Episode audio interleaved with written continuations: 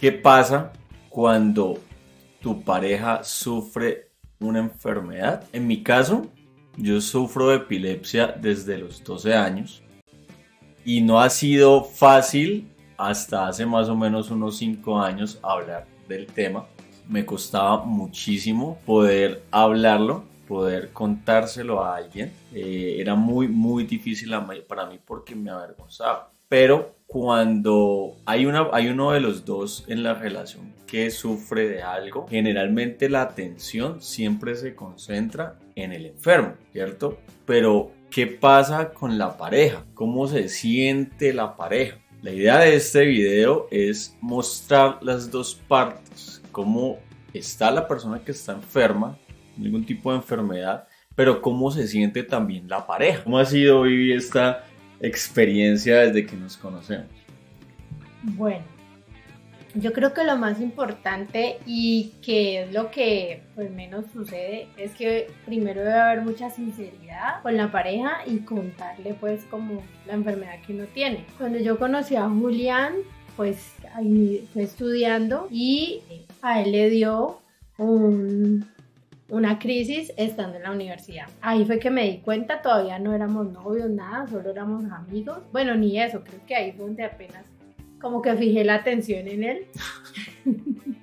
pero, pero muchas veces eh, lo que hacen las personas es ocultar eso, ¿no? Esa enfermedad eh, a sus parejas, a sus amistades y como que se encierran o están en una burbuja en la que no dejan entrar a nadie. Lo confirmo. Entonces es importante porque pues uno debe saber qué hacer en caso de cuando yo ya empecé pues con Julián, el noviazgo y todo, sí me documenté muchísimo, creo que leí muchísimos libros sobre el tema, sobre qué hacer, cómo manejar todo, porque pues eso esto es algo incontrolable, en cualquier momento puede convulsionar y pues hay que saber cómo reaccionar. No es fácil porque obviamente siempre está como esa esa idea rondando de qué tal si le da, más cuando no está con uno, o sea, si Julián se va, sale a algún lado, pues siempre está ahí la esta de que, y, si le da qué. Pero lo importante es como aprender a vivir con esto, ser muy transparente, siempre con Julián hablábamos de eso, cuéntale a todo el mundo porque si estás en tu lugar de trabajo, si estás estudiando, independiente en el lugar donde estés, pues que la gente que esté a tu alrededor sepa cómo manejar la situación. ¿Sientes que esto ha afectado de alguna forma nuestra relación o, o te ha puesto a ti en alguna posición incómoda o ha, o sea, ha hecho algo en tu vida como, como persona, no como pareja? No, bueno, yo creo que inicialmente y yo y eso hace parte como de la, del comportamiento que tenía antes yo y era que era un poco más tipo mamá, más protectora. Materna, sí. Sí, creo que era más por ese lado, por el tema de que pues en cualquier momento puede darle, entonces pues hay que estar pendiente de que tomes el medicamento, de que, bueno, como todo lo que esto deriva. Digamos que este es nuestro caso porque es una epilepsia y la Pero pues hay millones de enfermedades que las personas tienen y que ya es la dinámica de cada uno en su relación. Aquí es porque no sabemos en qué momento pueda suceder. Obviamente hacemos lo posible para que no pase, pero es algo impredecible. Entonces creo que lo único que cambió en mí fue eso, que era más como más pendiente como tipo mamá de eso de pronto sentir que era algo que debería estar más pendiente de que una relación pues normal.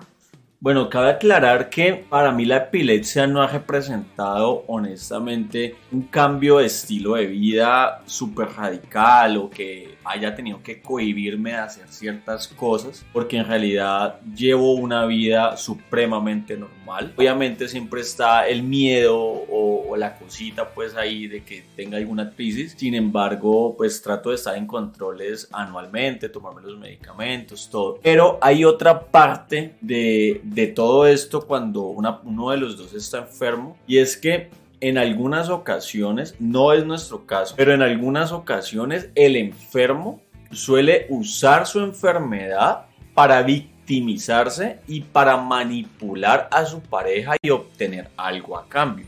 Bien sea una ayuda económica, bien sea más atención, bien sea un montón de cosas. Entonces está esa otra parte también que hay que tener muy en cuenta y saber diferenciar hasta qué punto la enfermedad en realidad es una enfermedad o está usando esa enfermedad para manipular a su pareja. Es muy importante tener eso en cuenta porque no todo se justifica con una enfermedad una depresión, con una ansiedad, con lo que sea, no justifica pues como una manipulación. Siempre vemos el tema del que tiene, el que tiene la depresión, el que tiene ansiedad, el que tiene un tema suicida y un montón de cosas más, pero nunca le prestamos atención a la pareja de esa persona esa pareja está sufriendo también. Esa persona de cierta forma ha pausado o ha cambiado su vida para hacerse un poco más cargo de su pareja por obvias razones, porque hay amor, por un montón de cosas. Pero no puede caer en el papel de maternizar o de paternizar a su pareja porque estaría cambiando el rol completamente, ni mucho menos de sentir pesar por su pareja y estar con ella porque o con él porque me da pesar de, de dejar a mi pareja no la quiero, pero es que ella sufre o él sufre de tal cosa y me da pesar no, no estar ahí.